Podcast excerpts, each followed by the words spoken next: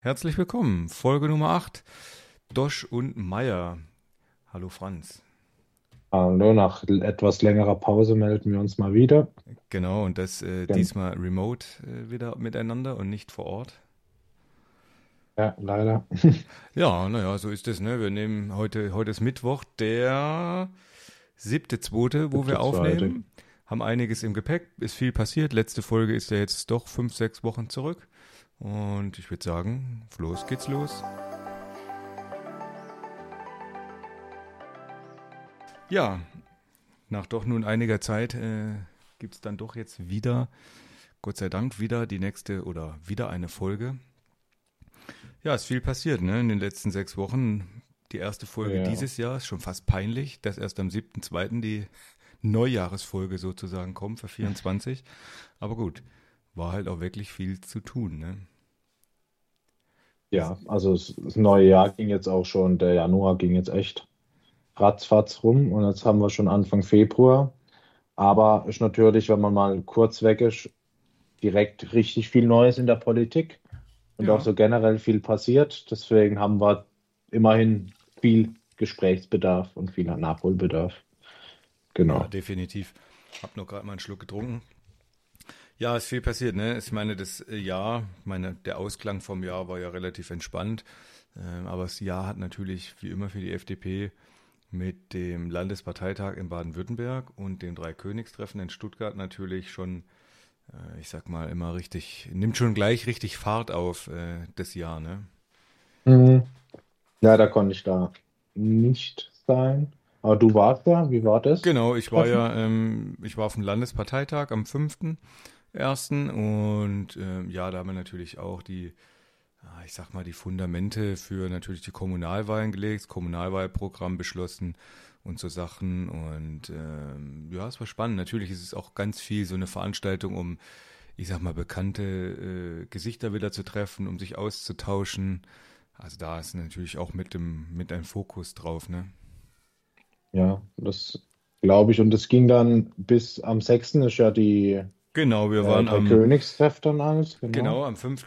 war ja, wie gesagt, der Parteitag und dann war ja abends noch, also, oder ich fange anders an, am 5., wenn der Landesparteitag immer zu Ende ist, dann gibt's ja immer, ich sag mal in Anführungszeichen, äh, so einen bunten Abend und ähm, da kommt natürlich, da ja am 6. das Dreikönigstreffen immer ist in der Oper in Stuttgart, da kommen natürlich dann auch immer ähm, aus Deutschland all möglichen Minister, Abgeordnete aus unterschiedlichsten Parlamenten, Europa, Landtagen, Bundestag, kommen natürlich alle mal zu dem bunten Abend zusammen und da ist natürlich immer ganz nett, ähm, sich da, Entschuldigung, sich da einfach ähm, auch mal auszutauschen, ne? Weil ich meine, Ja, sonst, sonst ist die, wenn du nicht gerade einen, ich sag mal, einen heißen Draht in irgendein Ministerium äh, hast, kommst du natürlich nur bedingt äh, an Minister.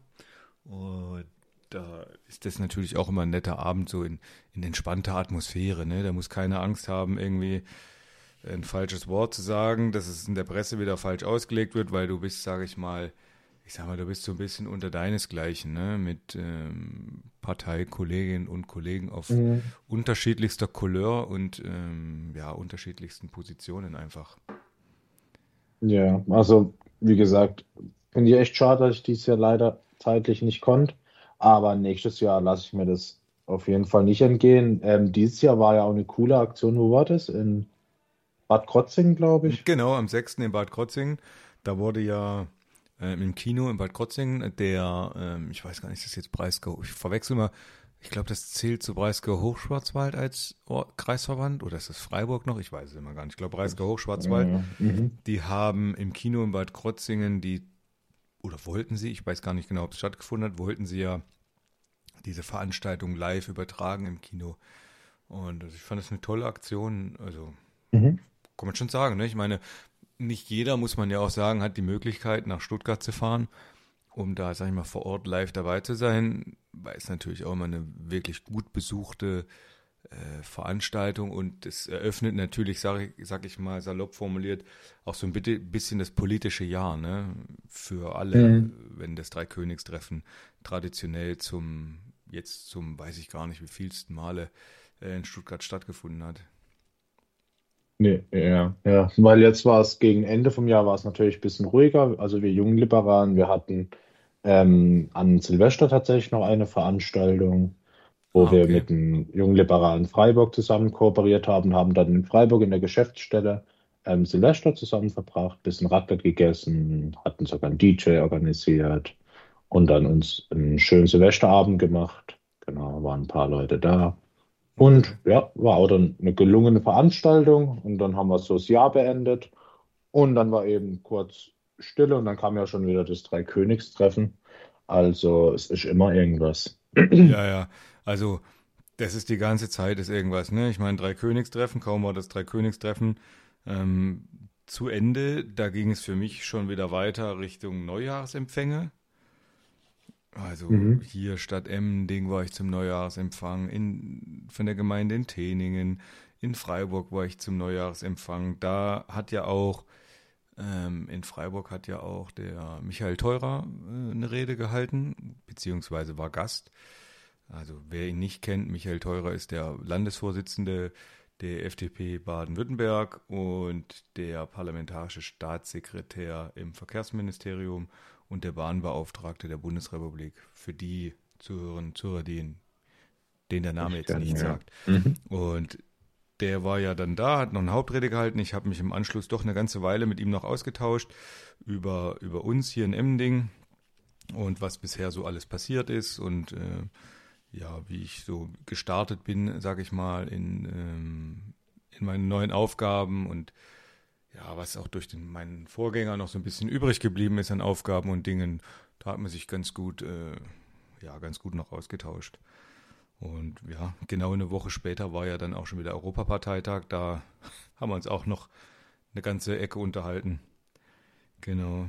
Ja, das war aber schon spannend. Es ist auch immer so, ich finde es immer so nette Veranstaltungen, ähm, weil du siehst dann oft Leute, ich habe dann wieder einen anderen Kollegen ähm, getroffen, den man sonst auch nicht so häufig sieht und es ist ja auch immer ganz nett auf so Veranstaltungen sich dann einfach, ja, sich auszutauschen. Ne? Es haben, hat ja dann, haben ja dann auch in Freiburg beim Neujahrsempfang, hat ja auch der, der Herr Horn, der Oberbürgermeister von Freiburg, noch ähm, eine kleine Rede gehalten.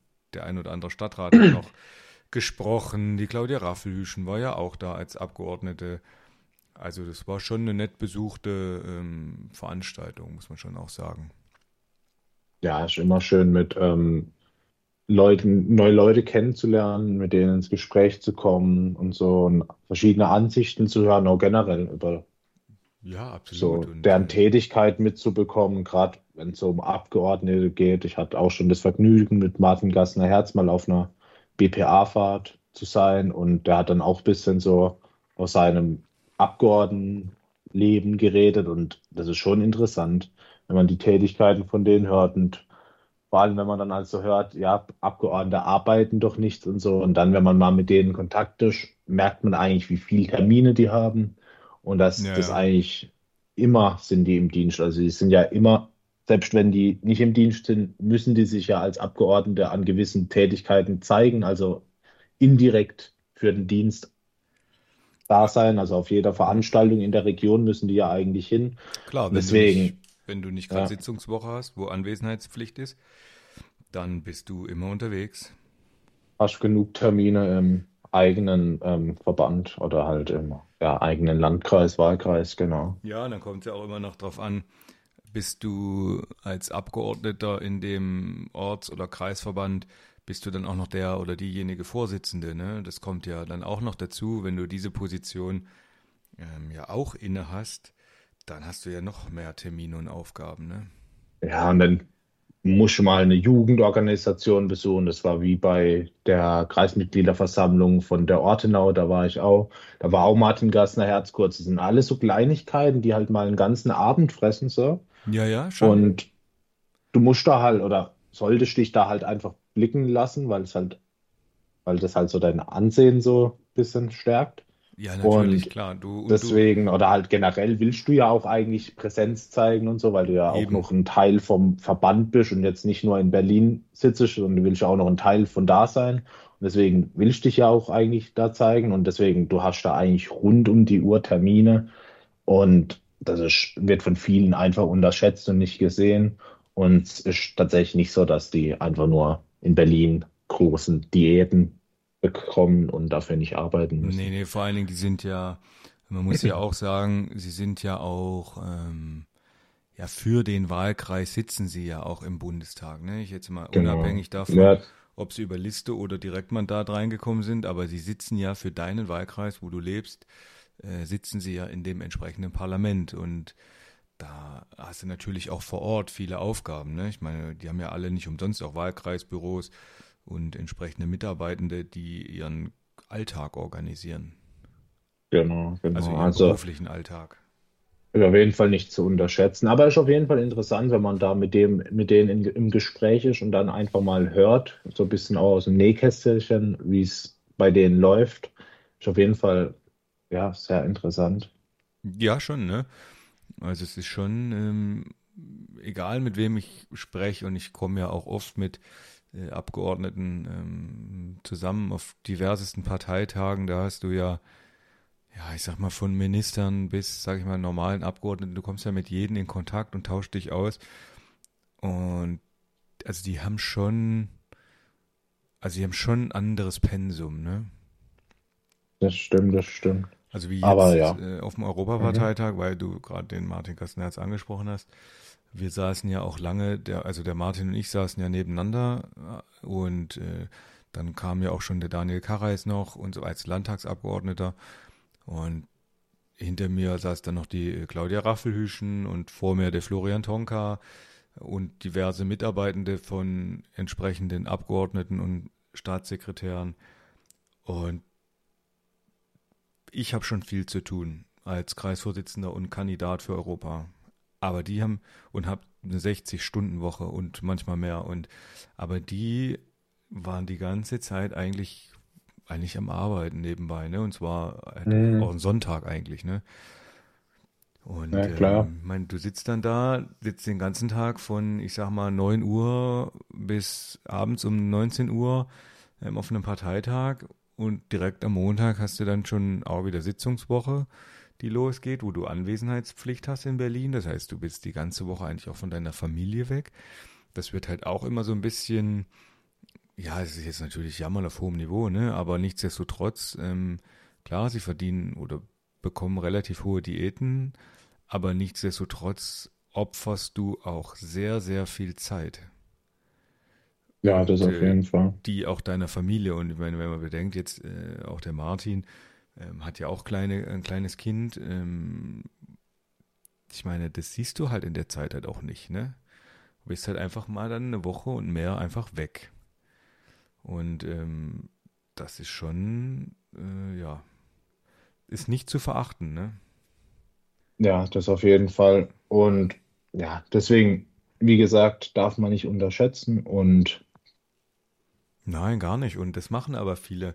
Und wenn ich mir dann immer anhöre, mm, oder anders formuliert, ich habe auch ja so den ein oder anderen Kontakt von früher noch im, im, im Handy und sehe dann immer auch entsprechende WhatsApp-Status-Meldungen oder auch, äh, gut, Facebook habe ich jetzt so nicht, das habe ich zwar als Profil, aber das läuft einfach so als politisches Profil einfach mit, aber privat habe ich es jetzt nicht.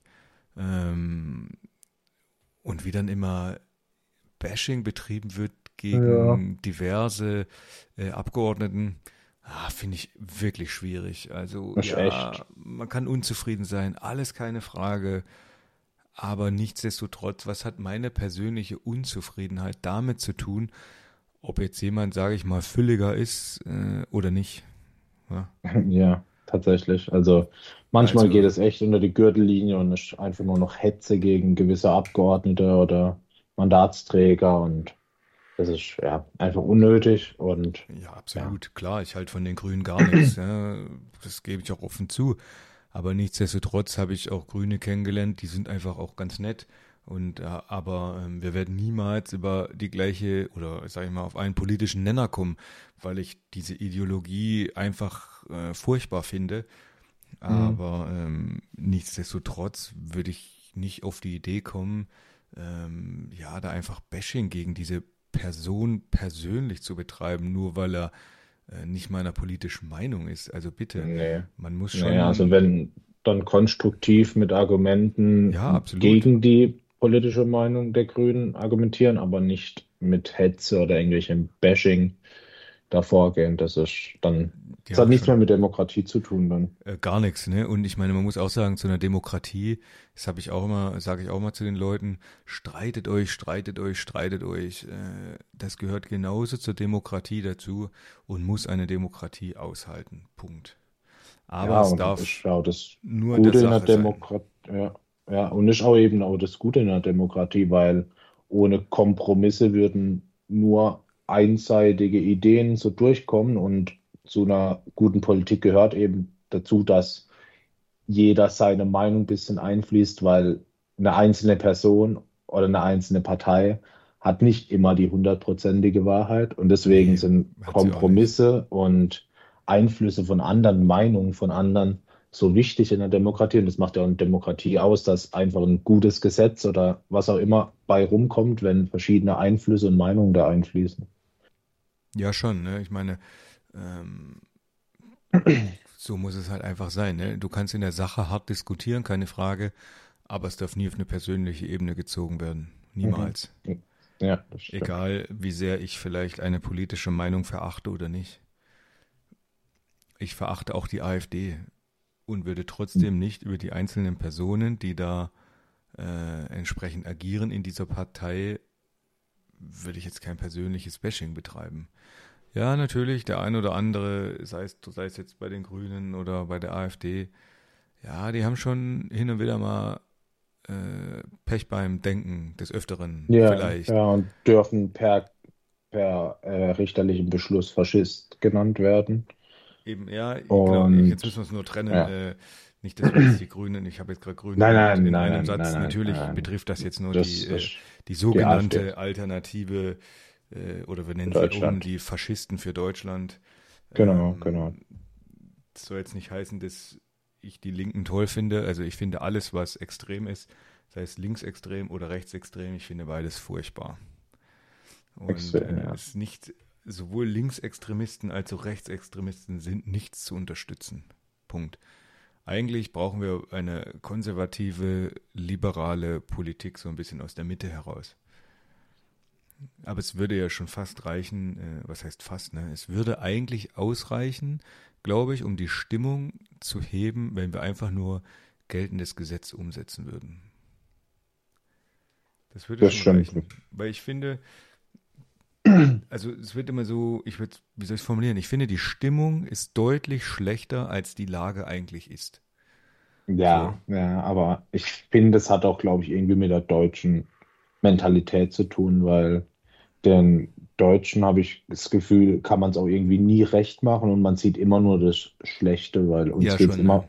verhältnismäßig geht es uns extrem gut, Klar. aber wir meckern trotzdem immer auf hohem Niveau, was natürlich berechtigt ist, aber es ist nicht alles so schlecht, wie wir es darstellen oder wie es dargestellt wird von gewissen Parteien dann auch noch, Nein, vor die allem. da Populismus drauf betreiben. Genau, so, so äh, ganz, also so bis auf die Spitze äh, getriebener Populismus. Ähm, vor allem das Schlimme ist ja, ja, zum Teil muss man ja schon sagen, liegen sie ja gar nicht so ver verkehrt mit dem, was sie, mit dem, was sie vielleicht in gewisser Form meinen.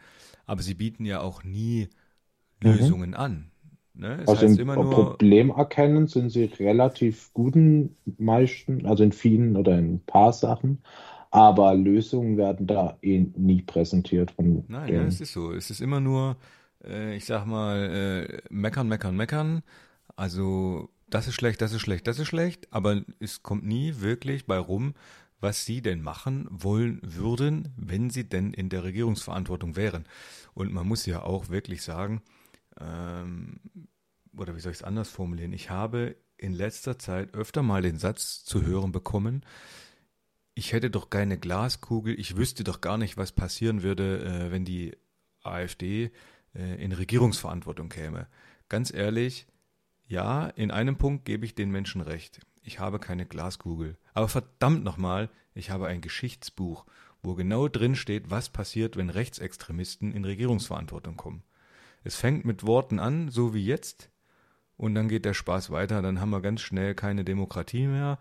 Ich meine, wir sind ja schon bei dem Wort Remigration gewesen, wo sich da irgendwelche wirren Köpfe, und das waren ja jetzt nicht irgendwelche ganz Rechtsextremen, das waren ja Menschen aus der Mitte zum Teil, die sich da getroffen haben und also aus der rechten Mitte äh, oder Rechtsextremisten oder rechtsextremen Mitte da irgendwo, diese Menschen, äh, und drüber sprechen, wie man Menschen aus diesem Land wieder abschiebt, remigriert oder ja, salopp formuliert Deportationslisten erstellen. Also ich fand das, wo ich das gelesen habe, ich habe gedacht, ich spinne. Ich habe gedacht, in welcher Zeit leben wir denn? Und ähm, also mir haben da einfach die Worte gefehlt. Ja, also, also ich, das. Wo sind wir denn ja. hier gelandet? Ja, das ist eh extrem. Ähm, und selbst wenn man das mal außen vor lässt, wenn man allein ins Wahlprogramm schaut von der AfD, allein die Lösung, die sie teilweise anbieten, für mal abseits von Migration und so, allein das Wirtschaftskonzept ähm, der AfD ja oder in Bezug Land. auf Europa, ähm, merkt man einfach, wie, wie ähm, sie sind. weltfremd sie sind, aber wie sie es dann populistisch immer so drehen, dass ja, wir alle keine Ahnung haben oder so. Und jetzt gerade auf den Bezug in diese ähm, Bauernproteste, die waren, das könnte man ja auch noch kurz ansprechen. Das ja, war ja, auf jeden Fall, war jetzt auch direkt am Anfang vom Jahr diese Bauernstreiks. Ich habe auch auf einer Und, gesprochen bei uns hier in der Region mit, ich glaube, es waren um die 300 äh, Menschen oder Bauern, Bäuerinnen oder Landwirte äh, anwesend, wo ich da gesprochen habe. Aber da komme ich gleich, kann ich gleich erzählen, ja. Ja, genau, auf jeden Fall. Ähm, da hat die AfD das ja so gedreht, ähm, wie schlimm die Ampel ist, weil sie jetzt da diese Subvention ähm, einstellt. Aber wenn man mal ins Wahlprogramm der AfD reinschauen wird, dann sieht man da, dass die AfD jegliche Subvention streichen will für Bauern. Ja, genau. Von dem her, die, die hetzen gegen irgendwas, wo eingestellt wird, obwohl sie es selber abschaffen wollen. Die hetzen einfach prinzipiell gegen alles, was die Regierung macht einfach um Wählerstimmen zu sammeln. Ja, genau, das ist alles eigentlich, ne? ähm, das geht nur darum, um Stimmen zu sammeln und ich will gar nicht wissen, was bei rauskommt, wenn sie wirklich in Regierungsverantwortung sind. Und ähm, ich habe da, oder wir können auch gerade rüber switchen zu den Landwirten, ich habe hab da mit vielen danach auch noch gesprochen und was die einhellige die einhellige Stimmung so war mit denen, wo ich gesprochen hatte, Sie haben alle Angst vor der AfD.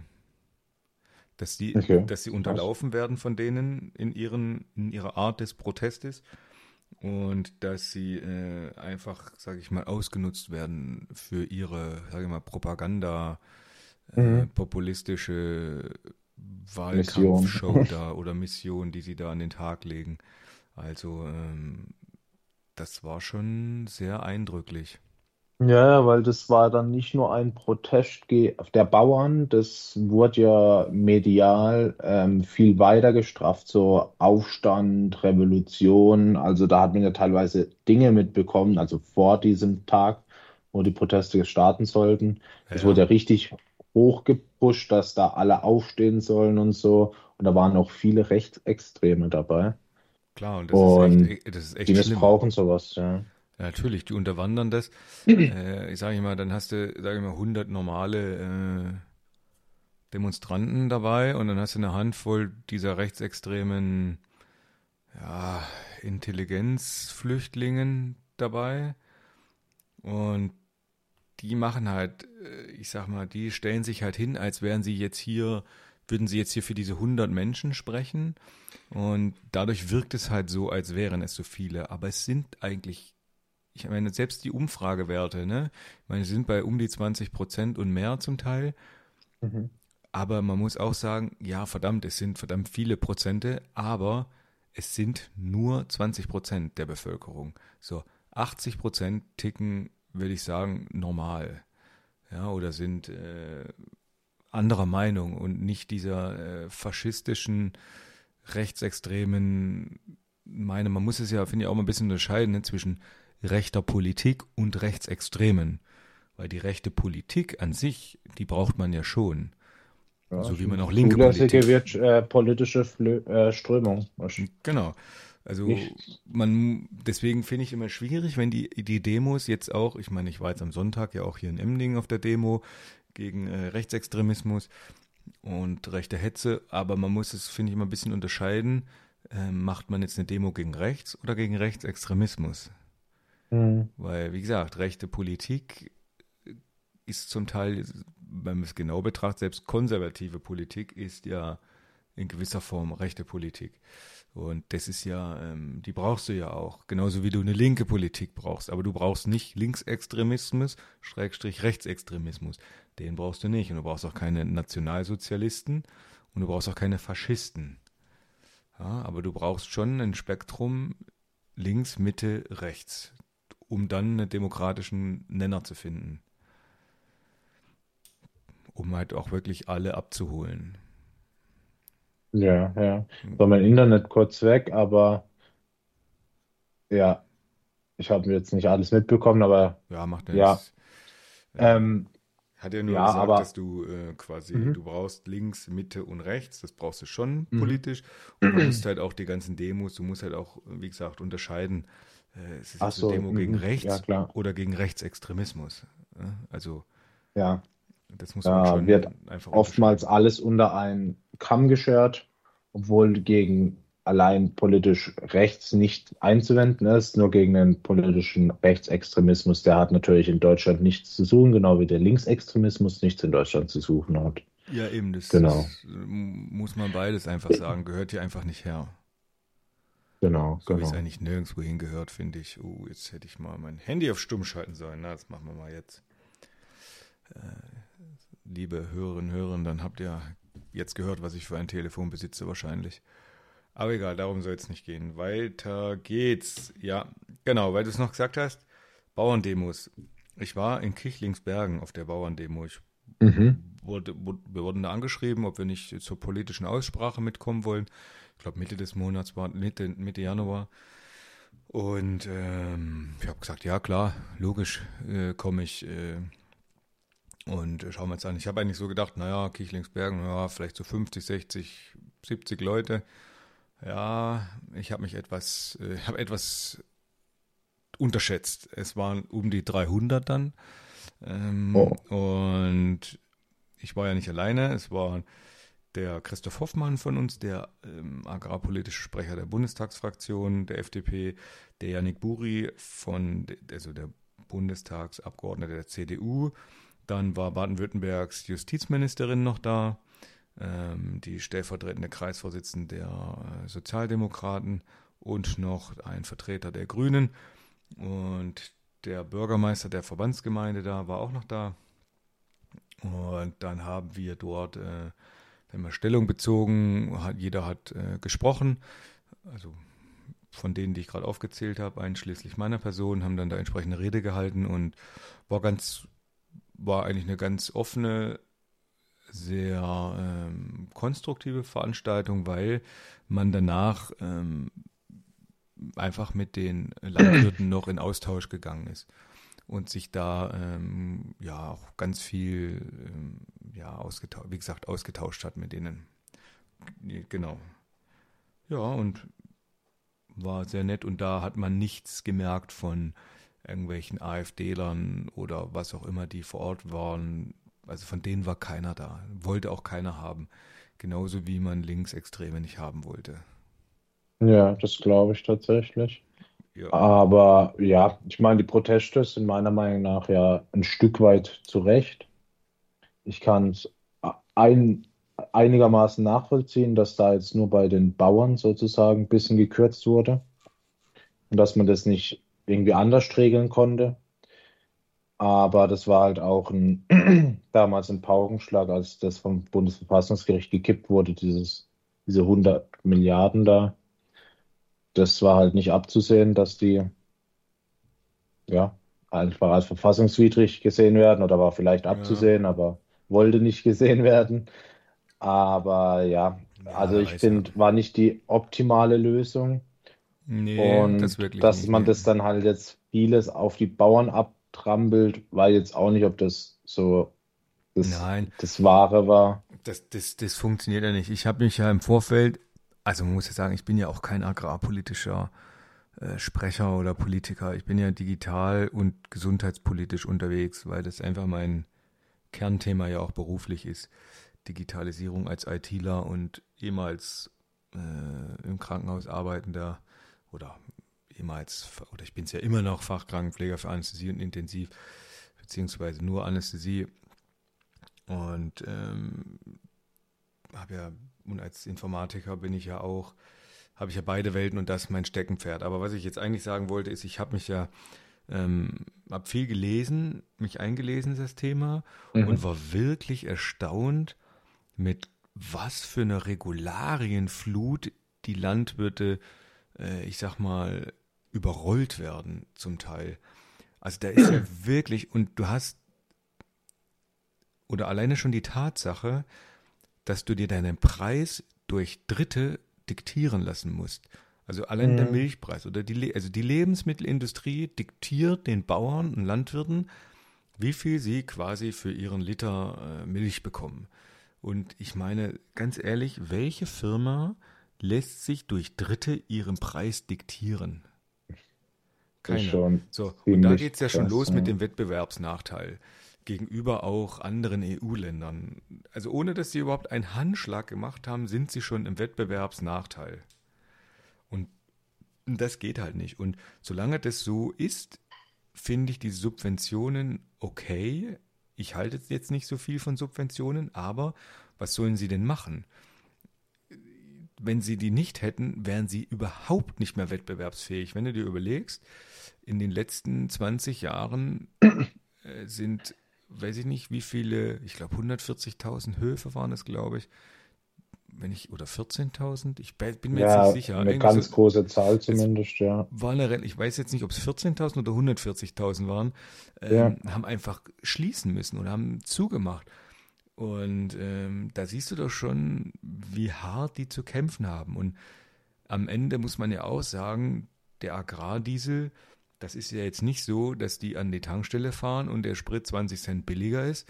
Nee, am Ende des Jahres oder am Ende, je nachdem, wann du deine Steuer machst, bekommst du halt einfach 20 Cent zurück.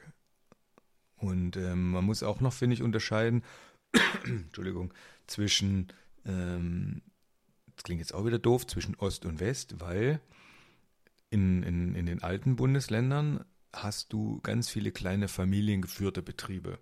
Und in den neuen Bundesländern hast du die, da hast du ja diese ehemaligen LPGs gehabt, diese Genossenschaften.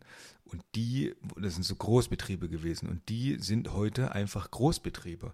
Und das macht ja auch nochmal einen Unterschied, ne? Ob du jetzt, sag ich mal, ein Großbetrieb bist mit weiß ich wie viel Tausenden von Ackerflächen, Hektar oder was auch immer. Mhm. Oder ob du, sag ich mal, ein kleiner Familienbetrieb hier um die Ecke bist, der, sag ich mal, 20 Weinreben hat, jetzt mal salopp gesprochen, und vielleicht noch irgendwie drei Hektar Acker und den beackerst und vielleicht noch fünf Milchkühe, das macht halt dann schon auch einen Unterschied und dann und das vielleicht sogar noch nebenberuflich macht, weil bei uns machen das ja hier in der Gegend die ganzen Landwirte oder viele machten das ja auch nur nebenberuflich. Ja. Und da bist du natürlich drauf angewiesen, wenn du dann natürlich schon, wie gesagt, von vornherein so einen so einen Wettbewerbsnachteil hast, das ist schon bitter. Also wie willst du das anders regeln aktuell? Und solange das und auf EU und Ebene nicht so geregelt wird, dass alle, sage ich mal, relativ ähnliche äh, Bedingungen haben, ähm, kommst du, glaube ich, fast um diese äh, Subventionen, Unterstützungsmaßnahmen gar nicht rum. Ja, das sehe ich auch so. Also ich bin eigentlich auch meistens Gegner von Subventionen, aber in dem Fall sind die durchaus berechtigt, zumal man ja, weil es geht ja da nicht um irgendwelche Wirtschaftsgüter, da geht es ja wirklich um Grundnahrungsmittel. Ja, eben. Und sowas sollte man halt im eigenen Land behalten. Wir, wir sind zwar in einer globalen Welt, wir würden theoretisch auch Essen bekommen, derzeit ohne die, sage ich mal. Aber lass einfach mal eine Krise kommen mhm. und die globale Wirtschaft bricht zusammen und dann gibt es eine Hungersnot in Deutschland und dann würden wir froh sein, wenn es die Bauern noch gäbe. Und deswegen bin ich großer Freund davon, die weiterhin zu subventionieren und halt so viele Betriebe wie möglich am Leben zu halten, weil eben die so wichtig sind im, in Notfällen, beziehungsweise sind ja auch jetzt derzeit geben die ja, produzieren die ja auch viel Getreide und weiß Gott Ja, was, ja, Mais schon. und so. Aber klar, die sind halt nicht konkurrenzfähig, gerade im Vergleich zu ja, Ukraine oder Polen. Die, die Bauern dort, die sind halt deutlich billiger, äh, also die können deutlich billiger produzieren, haben auch dementsprechend meistens mehr Land, weil es halt doch ähm, größere Länder teilweise sind und auch fruchtbares Land und die Preise sind dort auch nochmal deu deutlich geringer als jetzt zum Beispiel in Deutschland. Und das ist schon ein unfairer Wettbewerb. Und deswegen bin ich auch der Meinung, dass man die Bauern so gut wie möglich am Leben halten sollten und ihn nicht noch mit Bürokratie und Subventionsstreichung ja, ihren Ja, Beruf ja. ähm, Das ist so, verschlimmern ja. müsste. Das ist so, ja. Bürokratie. Ach, da wollen wir gar nicht erst anfangen. Das ist ja das, ah, so ein endlos Thema. So ein Tja, wirkliches endlos Thema. Ich kann die Leute äh, einfach verstehen, dass sie da einfach wirklich sauer sind. Und dann wird ja zum Teil, anstatt abzubauen, wird ja Bürokratie gerade momentan noch aufgebaut. Gab ja, noch nie so viele Beamte wie jetzt. Und wenn du aufs Amt gehst, hast du trotzdem das Gefühl, triffst keinen. ja, das Oder ist tatsächlich keinen. so. Und ich kenne es jetzt nur aus dem Steuerrecht, klar, berufsgeschuldet.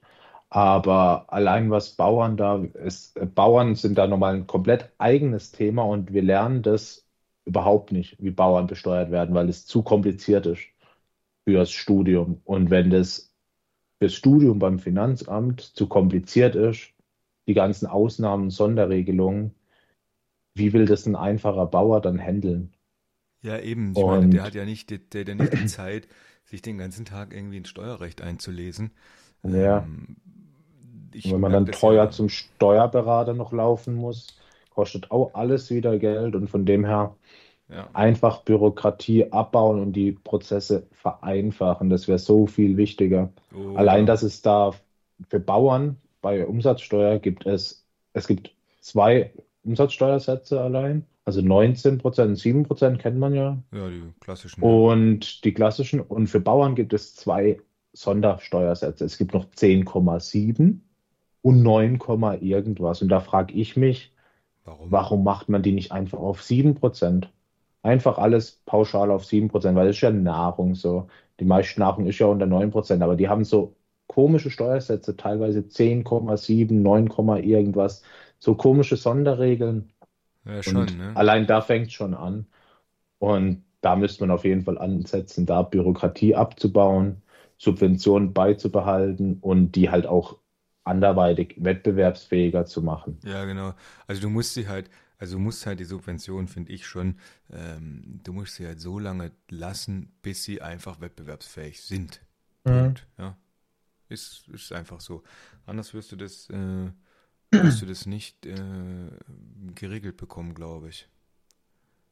Aber ja, Ja, ein Endlosthema, ein Endlosthema, ja, auch mit den Besteuerungen äh, der landwirtschaftlichen Maschinen, die sie jetzt pla geplant haben. Ich meine, das ist wieder gestrichen, aber trotzdem, also, das ist schon,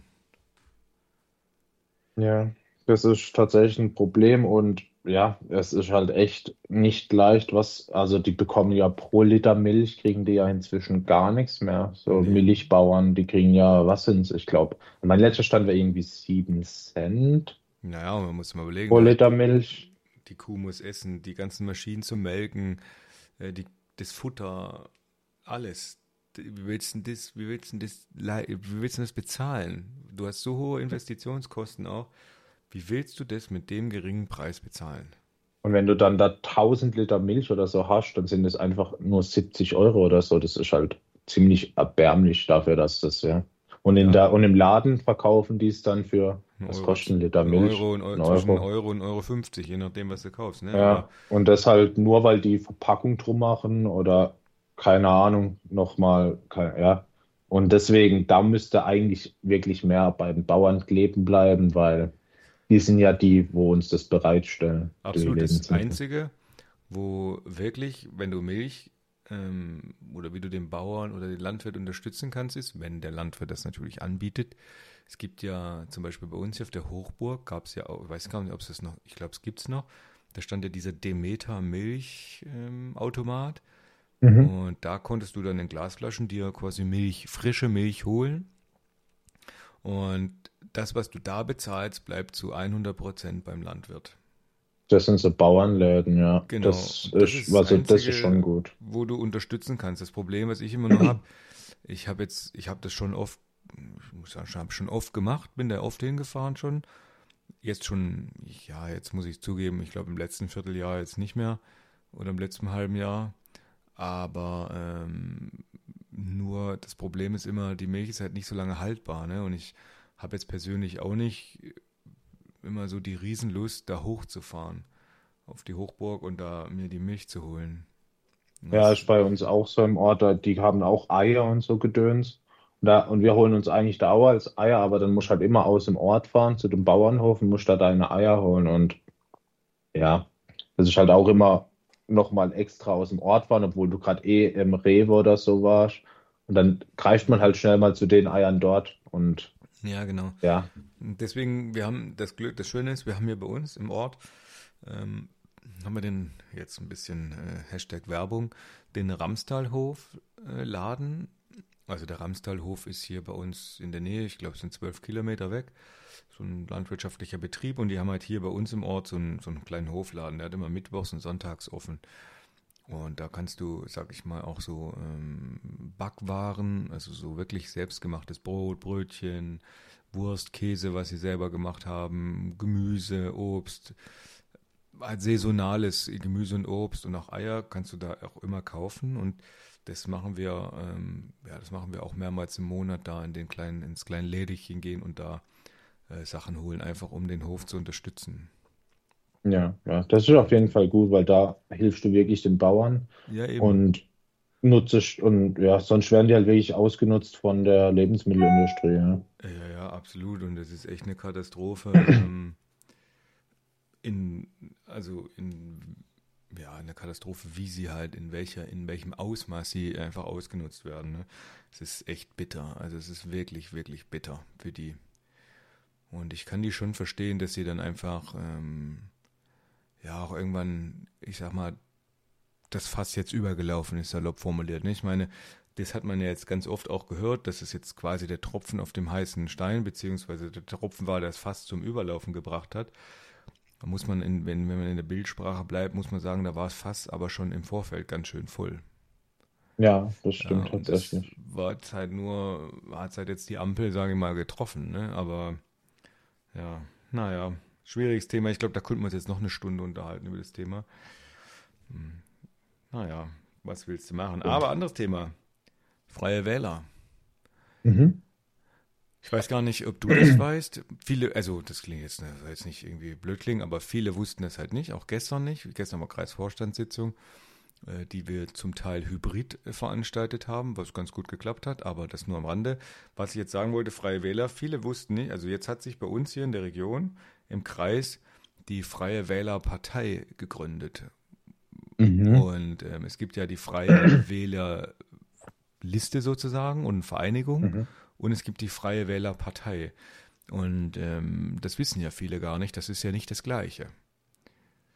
Mhm. Mhm. Weil die Ja, Freie ich habe es mir nämlich schon mal gedacht, weil, weil eigentlich ist ja nur eine. Wählervereinigung, also die, die, wo in Ja, genau. Kommunalebene auftreten, das sind ja eigentlich nur Wählervereinigungen, wo Genau. eben so.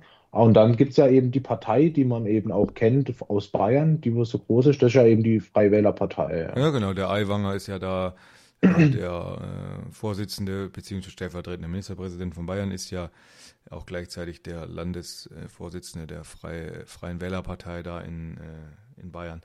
Und die haben sie jetzt aber hier auch gegründet und ähm, da hatte mich die Badische Zeitung, hatte mich nach einem Statement gebeten oder angefragt, äh, das habe ich dann auch gegeben, ähm, war dann auch in der Presse entsprechend äh, vertreten oder abge, abgedruckt, online und offline auf Papier. Für die, die immer noch nicht wissen, wie das Internet funktioniert. Ähm, das war jetzt Bashing, ne? Aber so sollte es jetzt natürlich nicht klingen, aber muss ich sagen, für viele Ältere, ja, die kommen dann mit der Technik einfach noch nicht, nicht zurecht und werden es wahrscheinlich auch nicht. Und für die ist natürlich eine gedruckte Zeitung nochmal noch mal sinnvoll. Aber ähm, heute weiß ich nicht. Ich wüsste jetzt nicht, wann ich zuletzt eine Zeitung äh, mir gekauft hätte. Ja, ja. Aber darum soll es auch nicht gehen. Auf jeden Fall habe ich da ein Statement abgegeben und äh, kann man dann in der Badischen Zeitung auch nachlesen. Aber ich finde es halt ein bisschen schade, dass ich finde es so, nee, ist nicht nur schade, also wie soll ich das formulieren? Der Name, der freie Wähler als Name, als, als Bezeichnung ist ja nicht geschützt und jeder darf den ja benutzen. Aber ich finde es natürlich hoch, ich finde es dramatisch, weil die freie Wähler Liste sozusagen und Vereinigung, die gibt es ja schon seit, weiß ich nicht, ich glaube seit den 50ern oder so. Mhm. Und ähm, ich finde es dann echt ein bisschen bitter, wenn dann einfach jemand hingeht und gründet halt einfach mit dem gleichen Namen eine Partei. Mhm. Weil, also ich finde es schon, ich finde es sogar schon dreist und ähm, weil die Leute können das einfach nicht auseinanderhalten, weil sie es einfach nicht wissen, dass es so ist. Und wie gesagt, und das finde ich dann schon bitter, dass man dann einfach hingeht und sich den, des Namens bedient. Klar, er ist nicht geschützt, keine Frage, kann jeder nutzen, aber in der politischen Landschaft finde ich das schon eine Unart und ähm, ja, ist schon auch irgendwie schlecht. Ich fand ich es persönlich irgendwie schlechter Stil, dass man da als Partei nicht sich irgendwie einen anderen Namen äh, nehmen kann. Das stimmt, das stimmt. Also, ja. aber naja, so ist das. Was äh. willst du machen? Äh, die wollten nur sagen, dass die sich jetzt hier irgendwie auch gegründet haben. Die okay. sind, weil die Badische Zeitung hat dann angefragt gehabt und hat gefragt, ähm, was ich davon halte, weil die Freien Wähler ja ein ähnliches äh, Wählerklientel ansprechen wie wir als Freie Demokraten. Ja, ja das ja. stimmt. Und ob wir mit denen zusammenarbeiten wollen würden. Und ich habe gesagt, wir, wir sind grundsätzlich hier in der Region und auch äh, über, überkreislich sozusagen ähm, natürlich immer mit Parteien, die aus, dem Demo, aus der demokratischen Mitte kommen, ähm, stehen wir für jegliche Kommunikation offen oder bestehen für jegliche Kommunikation offen, um einfach abzustecken, ob man mal zusammenarbeiten möchte, eine gemeinsame Liste in irgendeinem Ort oder was auch immer. Da sind wir ganz offen und haben nur noch gesagt, dass wir uns aber als Partei ähm, hier für uns, für den Kreis, für die Kommunalwahlen äh, gut gerüstet sehen. Auch mit dem, was alles passiert ist im, sag ich mal, im letzten Viertelhalben Jahr, äh, stehen wir trotzdem gut da. Wir hatten ja gestern, wie gesagt, Vorstandssitzungen, haben da ähm, die letzten, sag ich mal, kleinen Stellschräubchen haben wir nochmal gedreht. Und jetzt sind eigentlich alle Ortsverbände soweit und äh, Kreistagslisten stehen eigentlich auch alle soweit gut da. Klar, sag mal so, der ein oder andere Listenplatz ist noch frei, aber so, ich sag mal, grundsätzlich sind eigentlich, sind wir, würde ich fast sagen, äh, zum Dreiviertel ganz gut besetzt. Okay, okay, das ist gut zu hören. Ja, das ist natürlich eine große Konkurrenz, die da immer ja, ja, uns klar. gegenübersteht, weil die halt auch ein großes Klientel aus FDP und CDU, würde ich sagen, abziehen, weil das so, würde ich sagen, die Partei so zwischen uns ist, würde ich so politisch zwischen CDU und FDP einordnen, die Freien Wähler. Ja, so und irgendwo so in dem Spektrum, ne? In dem Spektrum circa. Aber an sich ähm, politisches Miteinander mit demokratischen Parteien ist natürlich immer gut. Ähm, zumal die uns ja ideologisch näher sind als jetzt zum Beispiel, keine Ahnung, irgendwie die Grünen. Ja, also mit denen also haben wir ja äh, wenig, ich sag mal, wenig Schnittmengen. Das stimmt, das stimmt. Das sind die Freien Wähler uns schon deutlich näher. Ja, ja, die CDU, Freien Wähler, äh, die sind schon, also da hat man eine, eine Vielzahl an Schnittmengen ähm, und gemeinsamen Interessen oder ähnlichen Ansätzen. Ähm, da sind wir ganz, äh, also von Grün sind wir ganz, ganz weit entfernt, eigentlich. Das macht es aber auch für uns, glaube ich, in, in, auf Bundesebene halt äh, schwierig. Äußerst schwierig.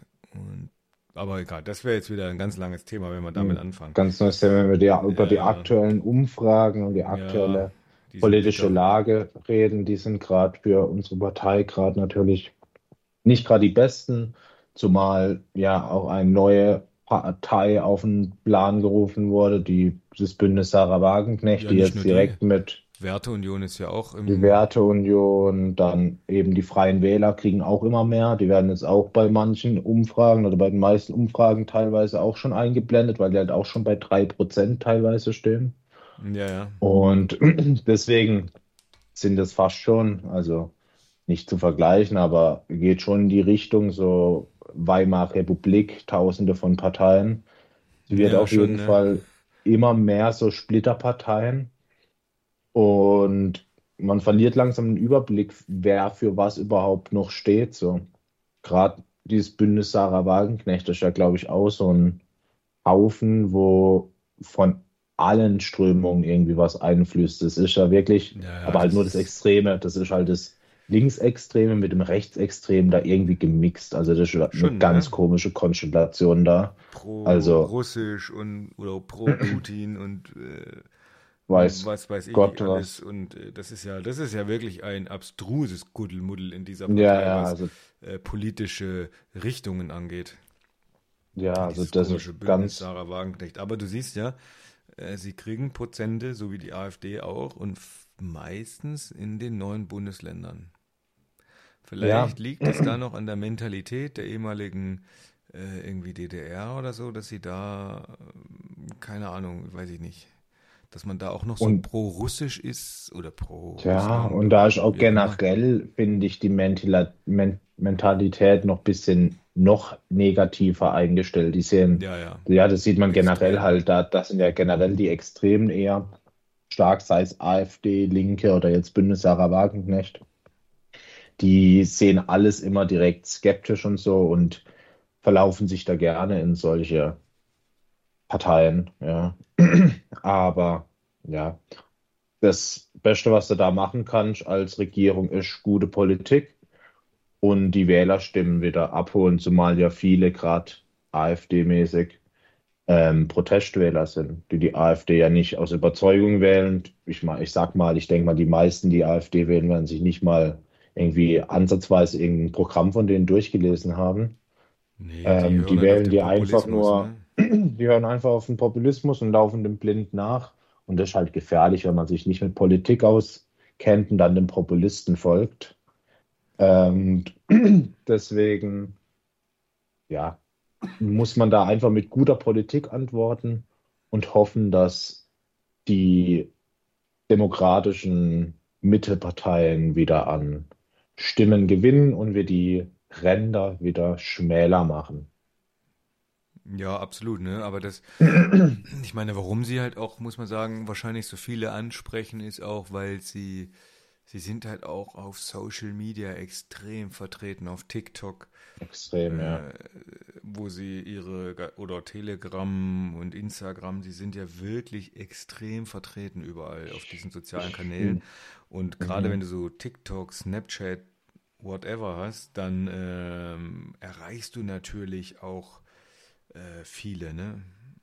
Ich merke es auch an meinem Algorithmus bei Instagram. Mir werden manchmal teilweise so komische Videos von irgendwelchen AfD-Leuten, irgendwelche AfD-Reden vorgeschlagen. Und Und ich denke mir so, das ist extrem wie, also das machen die wirklich gut. Also so ähm, Meinungsmache über Social Media oder diese Populismus über Social Media verbreiten. Und da, das ist halt ein riesen Auffangbecken, wo du viele mitnimmst, weil Populismus generell gut ankommt. Wenn du das dann noch auf Social Media machst, wo eh oftmals noch jung, jüngere Menschen unterwegs sind, die Populismus eher drauf reinfallen Ja, vielleicht, schon, ne? ähm, dann funktioniert es halt, wie man am Beispiel AfD sieht. Und das ist halt echt ein großes Problem. Da können sich die anderen Parteien auch eine Scheibe noch abschneiden. Äh, ja, müssen sie auch, ne? Müssen sie. meine, alleine, ähm, ich glaube auch, die Ampel wäre deutlich besser ähm, oder würde deutlich besser in den Umfragen stehen, wenn sie nicht so eine unheimlich schlechte Kommunikation hätte. Extrem, ja. Also ich bin kein Generell, Kommunikationsexperte und kein Kommunikationstrainer und mir fällt es trotzdem schon auf.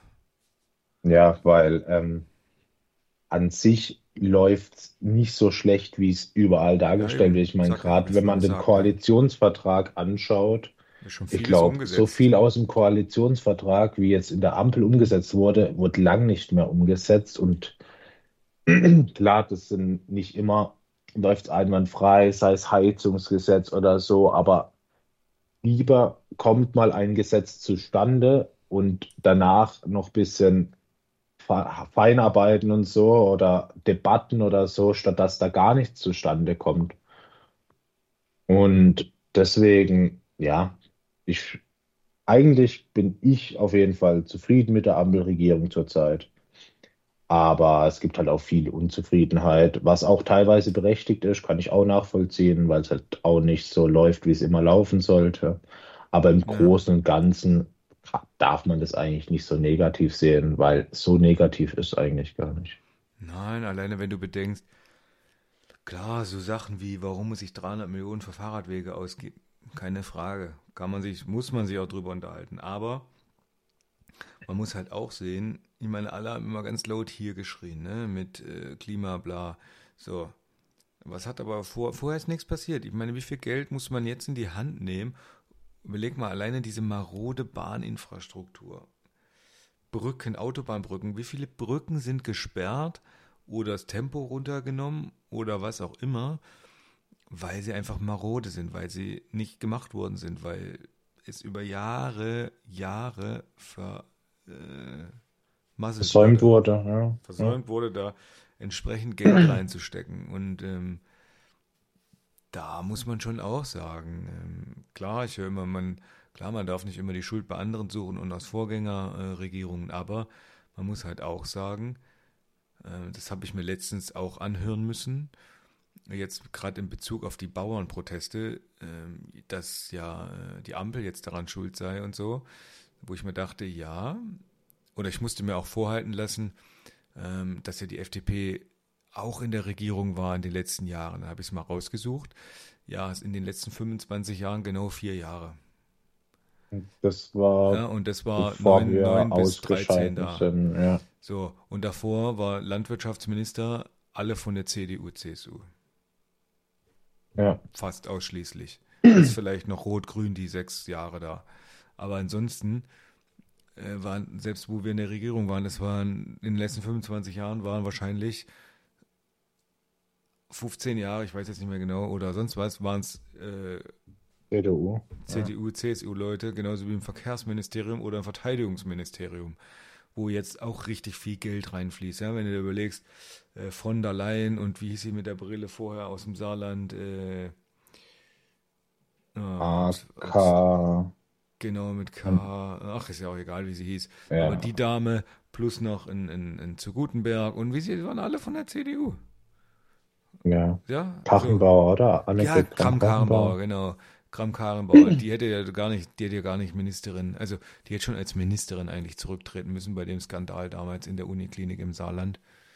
Ähm, aber das würde es jetzt ein bisschen ausweiten. Da hätte sie schon gar nicht, da hätte sie schon zurücktreten müssen, hätte eigentlich ihre politische Karriere beenden müssen, wo da äh, die Kinder, äh, so kleine Kinder in der Uniklinik da verstorben sind. Ähm, weil in, sie ist verantwortlich als Ministerin äh, für Landeskliniken sozusagen als Okay. Mhm. Kopf. Aber egal, das würde jetzt äh, deutlich zu weit gehen. Ja, genau, das mal so dazu. Dann schauen wir mal auf die Uhr. Ja, wir haben schon, ich glaube, die Folge wird wieder sehr lang. Ähm, deswegen Werteunion hat sich, will sich auch gründen oder ist gerade Mhm. dabei, um sogar es noch zu schaffen, zur Europawahl oder Kommunalwahl anzutreten, was ich schon jetzt, sage ich mal, im Februar, ist ja fast Mitte Februar, was ich schon echt sportlich finde. Also wer weiß, ob die das schaffen, aber sie geben sich ja aus als konservat konservativ-liberal. Bin mal auf ihr äh, Grundsatzprogramm gespannt. Ich kann mir jetzt nicht vorstellen, dass sie in irgendeiner Form liberal sind, aber ja, konservativ Ja. klar, aber liberal wage ich zu bezweifeln. Aber ich bin gespannt. Schauen wir mal, was sie, ähm, was ein Herrn Maaßen da auf die Beine gestellt bekommt. Und ja, Also ich könnte mir gut vorstellen, dass es halt einfach eine etwas rechtere CDU wird, nicht ganz so Ja, rechts wie die AfD, ich glaube, das wird eine aber CDU halt einfach da 90er. ein paar, ja, ja, einfach so eine sehr konservative CDU und ähm, damit werden die bestimmt ein paar Stimmen fangen. Das finde ich auch das Schade dran, weil diese eher rechteren Parteien, die zersplittern sich in so krass mit jetzt Freie Wähler, ähm, Werteunion. Da kannst du als eher Mitte-Rechts gar keine krass, keine gescheiten Bündnisse, Koalitionen mehr eingehen, weil mit der AfD will man nicht koalieren, völlig verständlich. Ähm, Ja, absolut, äh, verständlich. Wählerstimmen gehen an äh, AfD eben verloren, an Werteunion verloren, an Freie Wähler verloren und somit Schon, ja. ist man gezwungen, obwohl ja die klare Mehrheit eher eine Mitte-Rechts-Politik in Deutschland will, ist man gezwungen, eine linke Politik zu machen, weil die rechten Parteien oder die Mitte-rechten Parteien sich einfach nicht einig werden und sich zersplittern. Und ja, Ja, und deswegen eben. Wen willst du ist, da unterstützen? Keinen ja, irgendwie. deswegen ist einfach keine Koalition ohne linke Parteien zurzeit möglich. Und das ist eben ein, Das ist echt ja, ein Problem. Und ich glaube, wenn die CDU, sage ich mal, so ein bisschen, also da ist ja auch Frau Merkel viel dran schuld. Ich meine, der Merz versucht ja, glaube ich, wieder dahin zu wandern oder zurückzurudern. Wenn sie so ein bisschen mehr wie die 90er Jahre wären. Wenn du überlegst, mhm. was auf CDU-Wahlplakaten in den 90ern so alles drauf stand, da könntest du heute denken, sind AfD-Wahlplakate. Ja. Und ähm, wenn sie so ein bisschen mehr wieder von dem wären, dann glaube ich, wären sie wirklich, wirklich gut. Also, also nicht, dass sie jetzt schlecht wären, aber ja, äh, ja. Halt auf jeden Fall würden die, würden einige AfD-Stimmen, denke ich mal, dann darüber wandern. ja, Und ja, dann schon. könnte man auch mal wieder eine konservativ-liberale Regierung bilden, weil ich meine, die CDU steht ja jetzt schon bei 30 Prozent teilweise. Und Wenn mehr. die dann noch ein Ja, paar Stimmen hat und die FDP vielleicht wieder auch ein bisschen an alte Zeiten anknüpft, wie bei der letzten ja, Bundestagswahl, dann könnte man sich da echt eine konservativ-liberale Regierung vorstellen. Vielleicht sogar die Freien Wähler, wenn es die, wenn die die 5% vielleicht schaffen, dass man da dann wirklich auch noch die vielleicht mit reinnimmt. Weil das wäre eigentlich ein Szenario, was gar nicht so unwahrscheinlich ist. nee, und was Wenn, wahrscheinlich auch ähm, viele, viele Menschen ähm, abholt, ne? mhm. Und wenn du vor dann auch mal geltendes Recht im Bereich Migration oder was ich einfach mal umsetzt. Umsetzen würdest und dann einfach auch, ähm, weil dann kannst du auch einfach gute Politik, gute Mitte-Rechts-Politik machen und musst die AfD nicht reinnehmen. Weil die AfD, die wollen wir nicht in der Koalition, weil Ich glaube, wenn die die wären, einmal die an wären dann Macht nichtig. sind, die, ja, und deswegen braucht es eine AfD nicht. Ähm, an sich war damals, ja, so in der 2000er Jahre war, war alles halt noch klar. Da gab es CDU, FDP, SPD und halt noch die, neu, die in den 80er Jahren, die dazugekommen sind, halt die Grünen. Die gab es halt auch noch. Und der Rest war Genau. irrelevant oder halt nicht im Bundestag. Und da waren halt auch noch Mehrheiten zwischen zwei Parteien möglich und zwei Parteien Mehrheiten zu finden, äh, Ja, das, das schneller und besser eben. Gesetze zu machen, ist halt auch deutlich besser, weil drei Parteien sieht man ja jetzt, wenn, Ja, zumal es die dann noch von einem schwierig. anderen Spektrum kommen, Ja, ist schwierig, da auf einen Nenner zu kommen. Deswegen da wieder weniger ist manchmal mehr in dem Fall. ja, Und definitiv. deswegen wäre eigentlich gut, wenn da wieder, also die AfD am besten natürlich aus dem Bundestag rausfällt, aber das kriegst halt nicht mehr los, das Problem. Mit dem müssen wir jetzt leben. Mm, Das glaube ich auch, mit dem müssen wir leben, aber wenn du halt ähm, eine vernünftige ähm, Politik machst, dann hat sich die AfD äh, von selbst erledigt. Dann musst du jetzt auch nicht auf irgendwelche Demos rennen oder was auch immer, oder du brauchst sie gar nicht erst, wenn du, sag ich mal, einfach, du musst ja nicht mal äh, groß neue Sachen, Gesetzgebungen äh, beschließen. Du brauchst ja Ja. einfach nur geltendes Recht umsetzen. Umsetzen, ja. So, Und dann könntest du dann hätte sich die AfD easy, von ja, selbst erledigt, das Problem. das stimmt, aber da muss halt, ja, da muss halt angesetzt werden, aber das passiert halt leider noch zu Ungenüge, aber wir hoffen, dass es sich da bessert. Hm, Ja, schon das, ich hoffe auch. Ja, hast du auch schon, wir haben so viele Themen eigentlich noch, ne? Aber wir sind schon so lange in der Zeit, aber wir haben halt auch sechs Wochen jetzt, muss man auch sagen, äh, keine Folge aufgenommen. Mhm. Heute gelesen, äh, oder war es gestern schon? Nee, ich glaube heute mit König Charles und irgendeiner äh, Krebserkrankung? Ja, ich glaube, das war aber sogar gestern schon, ja. Der König Charles der Dritte, ja, krebserkrankt irgendwas. Kaum im Amt, kaum ein Jahr im Doch, Amt und dann, ja, ja, ja. Das war generell ja, viele haben ja damals schon gerechnet, dass der irgendwie ein bisschen übergangen wird und dann direkt zu William, der Thron geht, wie ich mitbekommen habe. Aber jetzt war er tatsächlich der Charles König und jetzt hat er natürlich kurz nach der Krönung, also ist jetzt auch wieder ein Jahr her oder so, aber eine Krebserkrankung, klar. Also da wird sich, denke ich, noch zeigen, wie schlimm es ist, aber ich könnte mir auch vorstellen, dass so ein König, keine Ahnung, bestimmt öfters vom Arzt durchgecheckt wird und deswegen vielleicht relativ in einem frühen Stadium das entdeckt wurde. Wahrscheinlich, ja, ja. Und deswegen da, denke ich, eher gegen vorgegangen werden kann, wie wenn das jetzt im Endstadium wäre. Aber ist natürlich interessant. Schon, ja. Ähm, hoffen wir halt auf jeden Fall, dass er Ja, gute kann man, Genesung erfährt. ich wollte sagen, kann man nur die besten Genesungswünsche Nach England äh, übermitteln. Ne? Aber Ja. ja, naja. Ja, mit was schließen wir ab? Ähm, Europaparteitag gab es noch, da war ich noch, das hat man ja grob angesprochen. genau. Spitzenkandidatin gewählt, Europawahlbekra- Europawahlprogramm, sagen wir mal, abgesegnet. Unsere, unser, unser Baden-Württemberg-Spitzenkandidat, der Andreas Glück, auf Listenplatz, Mhm. also Bundeslistenplatz 3. Drei, ja. Äh, Platz Sarah- 1 ist ja, glaube ich, Strack Zimmermann. Genau, Platz 1 Strack Zimmermann, Platz 2 ist äh, die Frau Hahn aus Hamburg, 3 ist der Andi Glück, 4 ist der Moritz Körner, ich glaube, der ist aus dem Rheinland da irgendwo, NRW oder Rheinland-Pfalz, irgendwo so da die Ecke. Und dann weiß ich es schon gar nicht mehr. Platz 10 ist Sarah Zickler hier auf dem Bodensee unten. Ähm, genau, dann der Mirwais Rafa, der ist irgendwo aus dem Nord, ich weiß, ich weiß immer seinen Kreis nicht, ich glaube Nordbaden da irgendwo. Ganz netter, ganz netter junger Mann. Ähm, Grüße gehen an der Stelle auch raus an alle Kandidatinnen und Kandidaten, äh, einschließlich mir selbst, haha.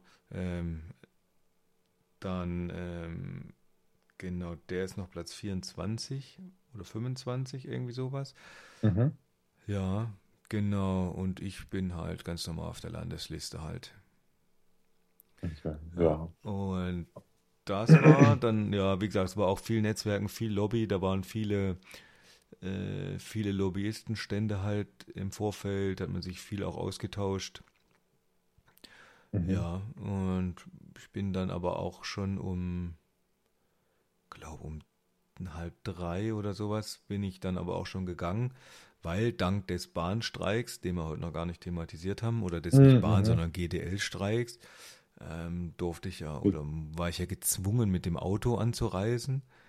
Und ähm, bin dann mit dem Auto, musste ja dann noch nach Hause fahren an dem Tag, weißt du? Und so hättest du gesagt, Mhm. steigst in den Zug, fährst entspannt Mhm. mit dem Zug, kannst schlafen. Nee, muss, so Kannst musst ein bisschen halt, schlafen, ja. so muss halt 800 Kilometer Auto fahren. Ja, klar. Nee, das war natürlich auch vor allem in so kurzer Zeit so viele Streiks. Das Ja, ja, da hat viele getroffen, war da auch. ja, es hat auch die ähm, Wirtschaft geschadet, hat auch der Wirtschaft Ja. geschadet. Aber ja, das wäre nochmal ein ganz anderes Thema zum Ja. Aufmachen. Ja, ja, das wollen wir jetzt mal lieber nicht machen, aber und auch über, nicht über die Verhältnismäßigkeit dieses äh, Streiks sprechen. Ja, Weil dann sind wir noch eine Stunde äh, im Gespräch, aber das können wir uns gern fürs nächste Mal mit das äh, nächste Mal aufhalten. auf Ja. die Liste nehmen, ja, weil wir sind ja schon weit äh, fortgeschritten in der Zeit. Ich glaube, wir sind mittlerweile Über eine Stunde. Ja, ja, über eine Stunde definitiv. Ich glaube mittlerweile bei einer Stunde 15 oder 20 oder sowas. Ja, Ähm, und ich glaube, ich würde es so langsam schließen lassen. Ich habe noch ganz viele Sachen, ganz viele Termine demnächst. Ich bin auch in, im Goethe-Gymnasium in Freiburg wurde ich äh, angefragt, ob ich da nicht äh, zum politischen Talk kommen könnte und äh, all so Sachen. Also da gibt es viel. Bezirksparteitag ist ja auch demnächst. Äh, Bezirksvorstandssitzungen. Ich kann auch ganz viele Sachen in der nächsten äh, Folge berichten oder dann ähm, jetzt am 21.02. haben wir die Vorstellung hier in Emding. Entschuldigung, haben wir die Vorstellung ähm, vom Kommunalwahlprogramm, was jetzt den Kreis betrifft. Ich will da jetzt gar nicht viel vorwegnehmen, ich will da gar nichts äh, triggern oder ähm, nicht triggern, sondern äh, Spoilern. spoilern. Dann kommt ja der Dr. Tim Kern zum Besuch, noch nach Emding, der Konstantin Kuhle kommt noch. Äh, dann ja, gibt noch viele, äh, viele Termine, viele, viele Termine, die ich habe. Und ja, über die können wir, glaube ich, beim nächsten Mal äh, auch beim nächsten sprechen. Mal dann reden. Ich sag, meine Wochenstunden werden nicht weniger. Das glaube ich dir Ja, ich tatsächlich. entwickle noch nebenbei äh, für einen Finanzdienstleister hier aus der Region eine App gerade. Ähm, da ist also zusätzlich auch noch zu meiner regulären Arbeit und zur Politik oder Parteiarbeit. Also, wie gesagt, langweilig ist mir nicht. Aber dann hat man noch die Landtagsfahrt, ja, jetzt äh, vor ein paar Tagen. glaube, letzte Woche Mittwoch war die, glaube ich. Oder mhm. Doch letzte Woche, nicht vor, letzte Woche Mittwoch war die Landtagsfahrt noch. Ähm, da waren auch, ich glaube, 15, 16 Leute mit, Interessierte auch mit, ähm, haben sich den Landtag hier bei uns angeguckt in Baden-Württemberg. Also war auch ein, also habe nur positive Rückmeldungen erhalten. Also, das ist schön, ja. dass es Aber immer auch, so viele Veranstaltungen gibt, ja. ja, ja, aber auch äh, die Julis müssen jetzt quasi wieder mit ran und so äh, viele ja, Marktstände und haben viel, viel zu jetzt geht's tun. langsam an den Wahlkampf, weil dieses Ja, ja. Jahr sind ja zwei große Wahlen, Kommunal- und Europa. Nee, genau. Und äh, kannst, äh, du darfst überall dein äh, Kreuzchen äh, für mich setzen. Kommunal, für Stadtrat, Kreistag und für Ding, Europa. ja. Ja, Ja, das wird auf jeden Fall gemacht. also, egal. Auch an alle anderen Zuhörer und Zuhörer, ihr dürft sehr gern euer Kreuz äh, neben meiner oder vor meiner Person äh, da lassen, dann, wenn es soweit ist. Aber darum soll es gar nicht gehen. Aber auch, ähm, muss man auch sagen, wer halt wirklich auch was gegen rechts machen möchte und äh, für die Demokratie einsteht, der sollte, halt, dem halte ich dringend äh, das an, oder dem halte ich dringend an, geht am 9.6. zur Wahl, Kommunal- und Europawahl egal wo ihr euer Kreuzchen setzt, e oder nicht egal, sondern egal bei welcher demokratischen Partei ihr euer Kreuzchen setzt, es ist das richtige Kreuzchen. Wenn ihr ein Zeichen für Demokratie und gegen Rechtsextremismus setzen wollt. Ich glaube, mit den Worten sollten wir jetzt abschließen. Genau.